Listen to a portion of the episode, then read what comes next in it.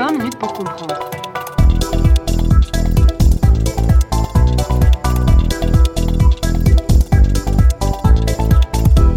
Le terrorisme. Bonjour à toutes et tous et bienvenue dans ce nouvel épisode de 20 minutes pour comprendre, le podcast qui nous aide à comprendre l'actualité internationale. Aujourd'hui, je reçois la docteure Dorothée Vandamme, chargée de cours à l'Université catholique de Louvain et à l'Université de Mons, dont les recherches portent sur la sécurité internationale et le Pakistan contemporain. Dorothée Vandamme, bonjour. Bonjour. Aujourd'hui, nous allons traiter du terrorisme, depuis cinq ans, nous semblons confrontés à une recrudescence des actes terroristes, des attentats de Charlie Hebdo à ceux du Thalys, des attaques contre le métro Malbec à plus récemment l'assassinat de Samuel Paty. Le terrorisme semble être devenu une nouvelle donne du monde dans lequel nous vivons. Sujet sensible s'il en est, nous allons tenter de l'étudier, comme toujours, de façon dépassionnée, rationnelle et scientifique. Alors Dorothée Vandamme, pourriez-vous dans un premier temps nous proposer une définition du terrorisme? Première question qui est déjà extrêmement complexe, tout simplement parce qu'il n'existe pas de définition unanime internationalement reconnue sur le terrorisme, ni dans les cercles politiques, ni dans les cénacles académiques. En 2011, deux chercheurs, Eason et Schmidt, se sont euh, lancés dans un recensement des définitions du terrorisme et en ont recensé plus de 250. Et il est difficile de déterminer si certaines sont meilleures que les autres, c'est tout simplement impossible. Alors, plutôt que de proposer une définition, je voudrais d'abord m'arrêter sur le problème que pose cette absence de définition. Pourquoi est-ce qu'effectivement il n'y a pas de définition et surtout pourquoi est-ce que ça pose un certain nombre de, problèmes Le premier problème qui est soulevé est juridique. La première chose à savoir, c'est contre qui ou contre quoi est-ce qu'on bat ou on lutte On n'a pas de définition, on ne sait pas. Du coup, quels sont les instruments de lutte contre le terrorisme à mettre en place? Ben, On ne sait pas non plus. Un deuxième problème, c'est que cette absence de définition risque de mener à des violations des droits des citoyens par les États, notamment en mettant à mal le principe de l'égalité en droit pénal, selon lequel un individu ne peut pas être condamné s'il n'y a pas de droit pénal national ou international précis. Troisième problème qui est soulevé par cette absence de définition, c'est le fait que la lutte pour la représentation d'un acte violent devient en fait une lutte pour sa légitimité. À partir du moment où on utilise l'étiquette de terrorisme, on délégitime un acte. Et donc cette utilisation peut poser un certain nombre de problèmes, ce qui mène au quatrième problème de cette absence de définition, qui est le fait que plus un concept est confus, plus il se prête à une appropriation opportuniste et donc notamment risque d'être politisé et d'être utilisé de manière abusive, y compris soit pour freiner des activités non terroristes qui du coup sont labellisées terroristes, ou au contraire en utilisant le label de non-terrorisme sur des activités qui devraient normalement plutôt répondre à du terrorisme. Un exemple par rapport à une situation avec laquelle je suis bien plus familière, c'est l'exemple du Pakistan, qui joue beaucoup sur ce flou pour justifier l'exclusion de certains groupes de sa propre liste de terroristes parce que ces groupes vont bénéficier à l'intérêt national du pays, alors que d'autres acteurs, donc par exemple l'ONU, certains États, l'Union européenne, etc., vont considérer ces groupes comme des groupes terroristes. Donc il existe un certain nombre de définitions qui sont un peu plus acceptées que d'autres. L'Union européenne, par exemple, a proposé une définition. Une définition qui est très euh, reconnue également est celle de l'Université du Maryland, plus spécifiquement du Global Terrorism Database, qui est une base de données sur les attentats terroristes qui est euh, mise à jour très régulièrement. Ce qu'elles ont en commun, c'est vraiment de souligner le fait que le terrorisme n'est pas une idéologie. On a tendance à associer le terrorisme à une idéologie. C'est faux, ce n'est pas le cas. Ce n'est pas une idéologie, ce n'est pas non plus un objectif politique. Le terrorisme, c'est une manière de combattre, c'est un moyen, c'est une tactique de combat. Et donc est terroriste celui qui emploie des méthodes terroristes. Ce qui veut dire que quand on parle de terrorisme, on ne parle pas de la motivation de l'acteur. Une phrase que l'on entend souvent, c'est le terroriste de l'un est un combattant de la liberté pour l'autre. Cette phrase est fausse. Pourquoi? Parce que quand on parle de combattant de la liberté, on désigne la motivation de combat. Donc le terroriste peut être combattant de la liberté selon lui, peut être combattant de la liberté selon les autres, mais on met une motivation, on met une idéologie, un objectif politique derrière la raison de combattre. Quand on parle de terroriste, en fait, on parle simplement de celui qui utilise de la violence politique, qui utilise des tactiques violentes pour arriver à son objectif. Le terrorisme, il est employé principalement, mais pas exclusivement, par des extrémistes c'est-à-dire par des individus qui visent généralement à remplacer l'ordre établi et à modifier les principes fondamentaux qui sont liés à cet ordre. En somme, les causes identifiées du terrorisme traversent absolument tout le spectre du mécontentement humain, l'économique, le politique, le social, le psychologique, l'idéologique, les objectifs court ou long terme, les objectifs subjectifs comme des objectifs beaucoup plus objectifs. Bref, tout devient objet de la violence qui est perpétrée. Alors il faut savoir également que le principal moteur de l'activité terroriste, c'est le conflit. Donc il y a une corrélation directe entre un conflit intensif et l'utilisation du terrorisme. Donc dans les conflits intensifs, il y a beaucoup plus d'utilisation d'actes terroristes, tout simplement parce que le terrorisme est utilisé comme une tactique de combat, notamment par les groupes insurgés qui utilisent cette méthode-là pour défaire un ennemi qui est beaucoup plus fort qu'eux. On a plusieurs types de phénomènes ou de menaces dans le, dans le terrorisme, en particulier aujourd'hui. On a le terrorisme dans les zones de conflit, comme je viens de le mentionner. On a les combattants terroristes étrangers, les loups solitaires radicalisés, dont on a beaucoup entendu parler ces derniers temps, ou encore tout ce qui relève des attentats liés à des armes de destruction massive, qui est un petit peu l'une des grandes peurs, évidemment, des gouvernements aujourd'hui. Alors je terminerai euh, ce point-là sur une euh, tendance qui est intéressante et qui est relativement ignorée, c'est la question de la genrification du terrorisme, qui est assez intéressante parce qu'il y a peu de prise en compte finalement des femmes et de leur rôle dans le terrorisme.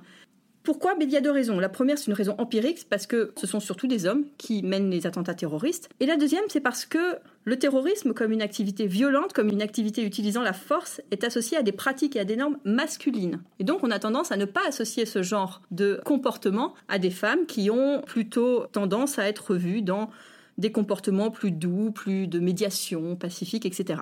Pourtant, historiquement, il faut savoir que les attentats suicides féminins ont été en moyenne 5% plus meurtriers que les attentats suicides masculins, malgré une évolution de cette tendance depuis à peu près 2013-2014, où là, les attentats terroristes perpétrés par des hommes sont plus meurtriers. Un autre point également, c'est quels groupes utilisent des femmes terroristes. Deux groupes en particulier sont connus pour leur féminisation. Il y a Boko Haram et il y a l'État islamique. Un troisième groupe qui est également intéressant à ce titre-là, c'est un groupe islamiste en Indonésie qui s'appelle la Jama Ansharat Daula. Et là, effectivement, on sait qu'il y a quand même un certain nombre de femmes qui sont impliquées dans ces groupes-là. Et étant donné la complexité de définir clairement le terrorisme, est-ce que vous pourriez peut-être alors proposer quelques-unes de ces caractéristiques? Oui, tout à fait. Alors, je vais ici me concentrer sur les caractéristiques du terrorisme politique, plus spécifiquement. Alors, la première caractéristique qui semble un peu évidente, mais malgré tout c'est important de la mentionner, c'est l'usage ou la menace d'usage de la violence. La deuxième caractéristique de ce terrorisme, c'est qu'elle est volontairement dirigée contre un tiers non combattant, y compris dans les situations de combat. Donc on parle de terrorisme quand la cible de l'attentat est une cible non combattante, ce n'est pas un soldat. Troisième caractéristique, c'est que généralement, pas tout le temps, mais généralement, le terrorisme implique une destruction matérielle, avec comme quatrième caractéristique la volonté d'influencer les attitudes et les comportements. Cinquième élément, le terrorisme répond à un objectif politique qui peut inclure évidemment des raisons idéologiques, des raisons religieuses ou autres, mais l'objectif, in fine, il est réellement politique. Et enfin, dernière caractéristique, qui semble également évidente mais qu'il est important de mentionner, c'est que le terrorisme a comme utilisation principale la terreur. Un vieux proverbe chinois dit Kill one, frighten ten thousand. C'est une bonne manière de résumer ce qu'est le terrorisme.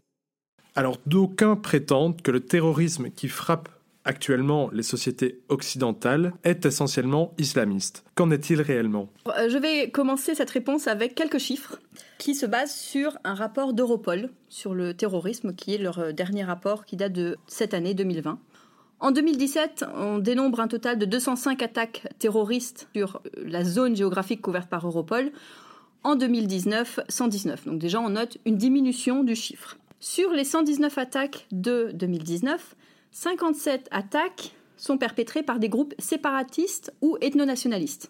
26 attaques par des groupes d'extrême gauche, donc par exemple les Brigades Rouges en Italie ou l'Organisation révolutionnaire du 17 novembre en Grèce, L'Espagne également est très touchée par le terrorisme d'extrême gauche. Et 21 attaques par du terrorisme djihadiste ou islamiste. Les termes sont employés de manière synonyme, euh, même si ce n'est pas tout à fait exact. Puis on a six attaques de groupes d'extrême droite, six attaques non spécifiées et trois attaques qui répondent à d'autres types de questions ou d'idéologie, par exemple le Earth Liberation Front ou l'Animal Liberation Front, donc là plutôt des terrorismes de l'environnement. Alors la question qui est à poser ici, c'est pourquoi est-ce qu'on a cette perception de prédominance du terrorisme islamiste, qui est très clairement ancrée dans nos sociétés occidentales? Il y a plusieurs raisons à cela, qui sont interconnectées. La principale raison, c'est que ce sont souvent les attentats ou les tentatives d'attentats qui sont les plus médiatisés. Et cette médiatisation est directement liée à la polarisation des sociétés occidentales, la hausse des migrations, la montée du nationalisme et du populisme, dont l'un des ressorts psychologiques et rhétoriques les plus importants est le racisme, basé notamment sur l'islamophobie et le rejet de l'autre, qui est perçu comme un étranger. Ces tendances ne sont pas très nouvelles, hein, je pense que je n'apprends rien à, à vos auditeurs, mais il est important de le mentionner que cette perception n'est pas exacte par rapport à ce qui se passe effectivement. Si on reprend par exemple en 2019, parmi des attaques particulièrement importantes et meurtrières qui ont été perpétrées durant l'année, on a les attaques de Christchurch, en Nouvelle-Zélande, de Poway et El Paso aux États-Unis, de Berum en Norvège, de Halle en Allemagne, qui sont toutes des attaques de terrorisme d'extrême droite. Un autre exemple, ce sont les Dissident Republicans en Irlande du Nord, qui ne reconnaissent pas les accords du Vendredi Saint. En fait, la majorité des attaques terroristes dans l'Union européenne sont liées au terrorisme ethno-nationaliste et séparatiste. Et la très très large majorité ont d'ailleurs été signalées par le Royaume-Uni en relation avec des groupes en Irlande du Nord par rapport à la question irlandaise. En France, un autre exemple, les extrémistes de gauche sont particulièrement actifs contre les institutions publiques, principalement contre les forces de sécurité. Leur principal objectif est de déstabiliser l'état de droit et de porter atteinte à la souveraineté de l'État. Dans leur rhétorique, d'ailleurs, on note qu'ils prônent ouvertement l'action directe et donc on, pourrait imaginer que ça conduirait à l'avenir à des formes d'action plus violentes, dont du terrorisme. Un autre élément qui est intéressant, c'est qu'on observe que dans plusieurs pays de l'Union européenne, des attentats violents ne sont pas forcément poursuivis comme du terrorisme dans le Code pénal national. C'est par exemple le cas de violences anti-juives ou d'activités violentes à l'égard des immigrants. Je ne suis pas en train de dire qu'elles le devraient, mais c'est un point important à souligner. Et donc la tendance des dernières années, contrairement à l'impression qui est généralement répandue et qui se confirme encore en 2020, c'est très clairement une augmentation des groupes d'extrême droite et des groupes suprémacistes blancs en Europe, mais dans l'Occident de manière plus globale, alors avec une visibilité particulièrement accrue aux États-Unis, d'autant plus qu'ils sont armés, et donc là il y a une, inquiétude par rapport à leur capacité d'action, effectivement, puisqu'ils ont vraiment accès à énormément d'armement et de, de l'armement vraiment offensif important. Mais nous ne sommes pas exempts en Europe. Et ce terrorisme d'extrême droite, il est en augmentation. Et il est bien plus en augmentation que le terrorisme islamiste, et la plus grande menace aujourd'hui du terrorisme islamiste et du terrorisme d'extrême droite, c'est le fait d'acteurs isolés ou de petites cellules. C'est ce qu'on appelle le leaderless resistance, donc la résistance sans chef, ou bien pour le terrorisme islamiste, le leaderless jihad. Environ 60% des auteurs d'attentats sont non affiliés à un groupe spécifique. Et ça, ça tranche particulièrement avec les attaques d'extrême gauche ou environnementalistes, où là, la très large majorité des attentats sont effectivement perpétrés par des acteurs qui sont affiliés à des groupes spécifiques. Pourquoi? Parce qu'en fait, la propagande des groupes euh, d'extrême droite et des groupes islamistes est assez ironiquement très similaire. Ils incitent à commettre des actes de violence de manière autonome en faisant l'éloge des auteurs, en les qualifiant de martyrs d'un côté ou de saints de l'autre. L'idéologie d'extrême droite, elle est construite en particulier autour de trois grands courants, le nationalisme culturel, le nationalisme blanc ou ethnique et la suprématie blanche la confrontation entre les blancs d'un côté et les autres, qualifiés d'autres dans cette idéologie, est jugée inévitable et elle est au contraire recherchée par les extrémistes d'extrême droite parce qu'elle permettra de déclencher une guerre raciale qui permettra de mettre fin au grand complot du système qui viserait à remplacer les populations blanches par une immigration massive. Donc cette idéologie d'extrême droite, elle est en fait basée sur la théorie conspirationniste du grand remplacement. Alors peut-être question corollaire à la question précédente, est-ce que l'Europe, ou plus largement l'Occident, est le continent le plus touché par le terrorisme à l'échelle internationale? Très très loin de là. Le triste palmarès des États les plus touchés est l'Afghanistan, en tête depuis un certain nombre d'années, l'Irak, ils oscillent entre numéro 1 et numéro 2 tous les deux, le Nigeria et évidemment la Syrie. En Occident, ce sont les États-Unis qui sont les premiers les plus touchés, en 22e place sur 138. La Turquie est plus touchée également, elle est en 16e place, alors ça dépend si vous la comptez dans l'Occident ou pas, évidemment, je ne rentrerai certainement pas dans ce débat ici. Le premier pays européen le plus touché est la Grande-Bretagne en 28e place, puis la France en 36e, la Belgique, elle, elle est en 53e place. Donc si on se base sur les chiffres du Global Terrorism Index de 2019, il faut savoir que la région au niveau du monde la plus touchée, c'est la région MENA, donc Middle East North Africa, avec depuis 2002 plus de 90 000 morts. Vous avez ensuite l'Asie du Sud, donc South Asia, euh, qui représente Afghanistan, Pakistan, Inde, Népal, Bhoutan, qui est en numéro 2 avec plus de 67 000 morts, l'Afrique subsaharienne, l'Asie-Pacifique, la Russie et l'Eurasie, puis vous avez l'Europe, puis l'Amérique du Sud, l'Amérique du Nord, la région la moins touchée étant l'Amérique centrale et les Caraïbes. Alors, il est important de noter aussi que la tendance elle est à la baisse en termes de létalité des attaques. Donc, le nombre de morts diminue. Par contre, le nombre de pays touchés augmente. L'une des raisons évidemment de cette diminution, c'est le déclin d'ISIS en Syrie et en Irak, qui à son plus fort détenait une part de marché terrorisme particulièrement importante. Et dernier élément de réponse, en Europe, sur les 40 ou 50 dernières années, les attaques du terrorisme djihadiste sont plus mortelles que celles des autres types de terrorisme, y compris si on exclut les attentats du 11 septembre 2001. Évidemment, si on les inclut, le chiffre part très largement à la hausse. Et enfin, est-ce que vous pourriez nous expliquer comment on pourrait concrètement lutter contre le terrorisme au niveau étatique et au niveau international?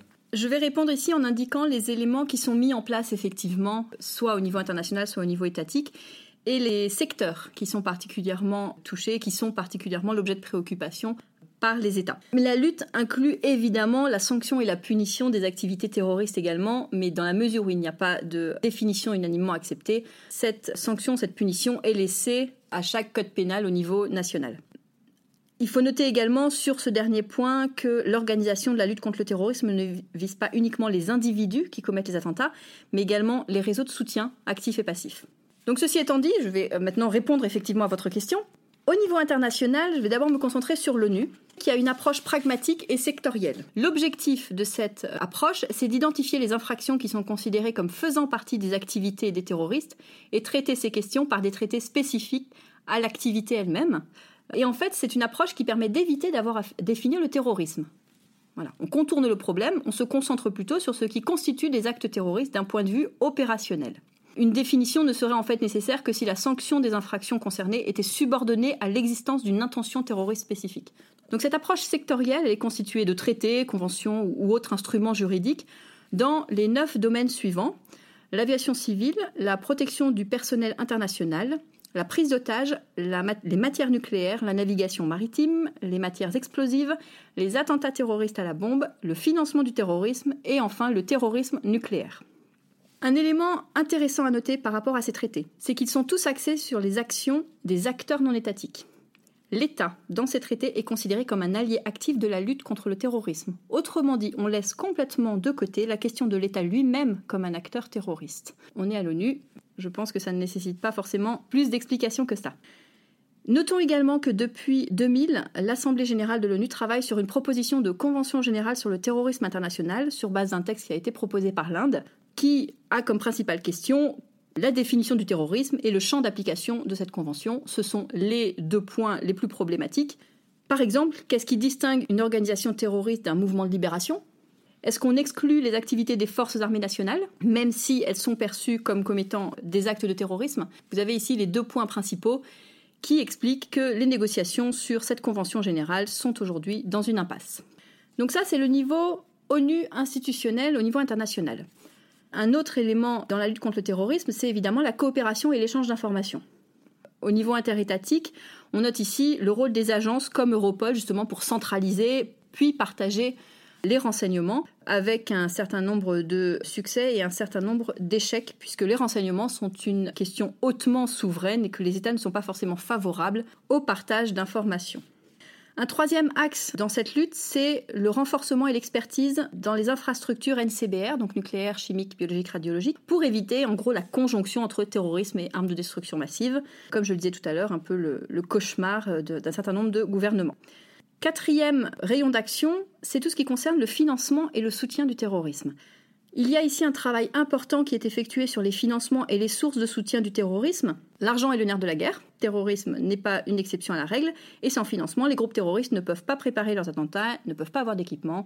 Bref, ils ne peuvent pas mener effectivement leurs attaques terroristes. Et donc, à ce titre, la tendance actuelle que je mentionnais tout à l'heure des individus non affiliés et des petites cellules, des loups solitaires, pose réellement un défi puisque ces individus ou ces petites cellules ont des besoins financiers qui sont très limités et qui peuvent généralement être financés par des activités qui mènent à des sources de revenus légitimes, par la fraude, par la petite criminalité, bref, des sources de revenus qui ne rentrent pas du tout dans le radar de la lutte antiterroriste classique. Au niveau plus global, on sait qu'il existe un nexus entre le terrorisme et la criminalité organisée transnationale. Il y a là un travail important de coopération judiciaire à effectuer qui se met en place petit à petit. Et une autre source de financement qui présente également un certain nombre de défis, c'est l'utilisation d'entreprises légitimes ou d'organisations caritatives et enfin, je terminerai là-dessus sur cet axe-là. La crypto-monnaie va représenter un challenge particulièrement important dans la lutte contre le transfert de fonds, comme c'est sur Internet. La possibilité de contrôle, de réglementation, etc. est relativement limitée.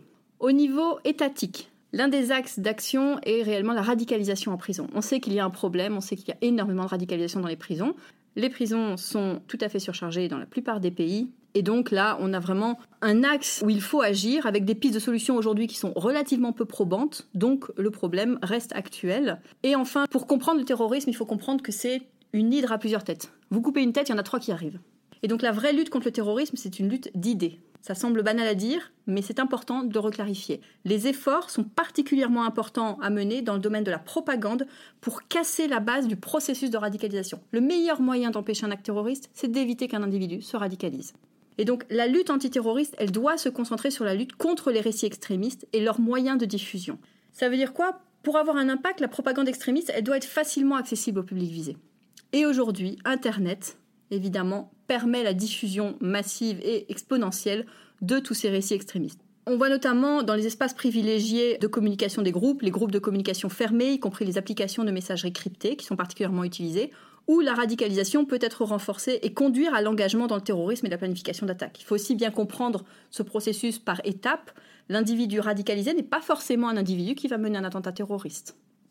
On note à ce titre-là que les extrémistes de droite continuent actuellement de jouir d'une liberté d'action plus grande que les djihadistes, notamment sur les principales plateformes de réseaux sociaux. Et donc on assiste à une diffusion de leur idéologie à grande échelle. Par rapport aux extrémistes de gauche, un, petit point, c'est qu'ils ont tendance plutôt à utiliser des plateformes plus restreintes en termes de diffusion et donc ne diffusent pas leurs messages de manière aussi large que les groupes d'extrême droite. Pour conclure, je terminerai sur cette note-ci. Il existe aujourd'hui un manque d'harmonisation entre les lois nationales et régionales et les normes de lutte contre le terrorisme. La divergence d'approche législative peut entraver plutôt que faciliter la coopération, et les possibilités qu'offre le domaine cyber pour la diffusion des récits extrémistes laissent à penser que nous sommes loin d'en avoir terminé avec le terrorisme ou l'extrémisme ce que l'on observe tous les jours quand on voit la polarisation des sociétés et la montée des nationalismes et des populismes. Un tout grand merci. Est-ce que vous pourriez proposer quelques pistes de lecture pour les auditeurs qui souhaiteraient explorer davantage le sujet? Oui, j'en ai plusieurs qui sont vraiment très intéressantes. En premier lieu, les rapports d'Europol sont particulièrement complets pour avoir une bonne idée de la situation en Europe et puis pour avoir des rapports très réguliers sur la situation année par année. À ce titre, le Global Terrorism Index est toujours un guide de référence quand on, s'intéresse à cette thématique. Il est également très très complet. Au niveau des ouvrages que je peux recommander, il y a de Alava, Fromex et Hassan Youth and Violent Extremism on Social Media Mapping the Research, qui est disponible gratuitement sur le site de l'UNESCO. Il y a quelques auteurs également clés à connaître. Mark Sageman, notamment, qui a écrit Misunderstanding Terrorism. Il a écrit énormément sur cette thématique-là, y compris avec des ouvrages qui ont été traduits en français. Farad Khosrokavar, qui a écrit également l'ouvrage Radicalisation, très intéressant, mais il, il en a d'autres. Et enfin, l'ouvrage La fabrique de la radicalité, une sociologie des jeunes djihadistes français de Laurent Bonelli et Fabien Carrier, très intéressant, et peut s'appliquer à d'autres situations que la situation française. Un tout grand merci. C'était donc 20 minutes pour comprendre. Aujourd'hui, nous avons traité du terrorisme en compagnie de la docteure Dorothée Vandamme, que je remercie. Merci à vous et très bonne journée. Je suis Vincent Gabriel. À la technique, c'était Farah Fariat. Belle journée à toutes et tous et nous nous retrouvons lundi prochain pour un nouvel épisode de 20 minutes pour comprendre.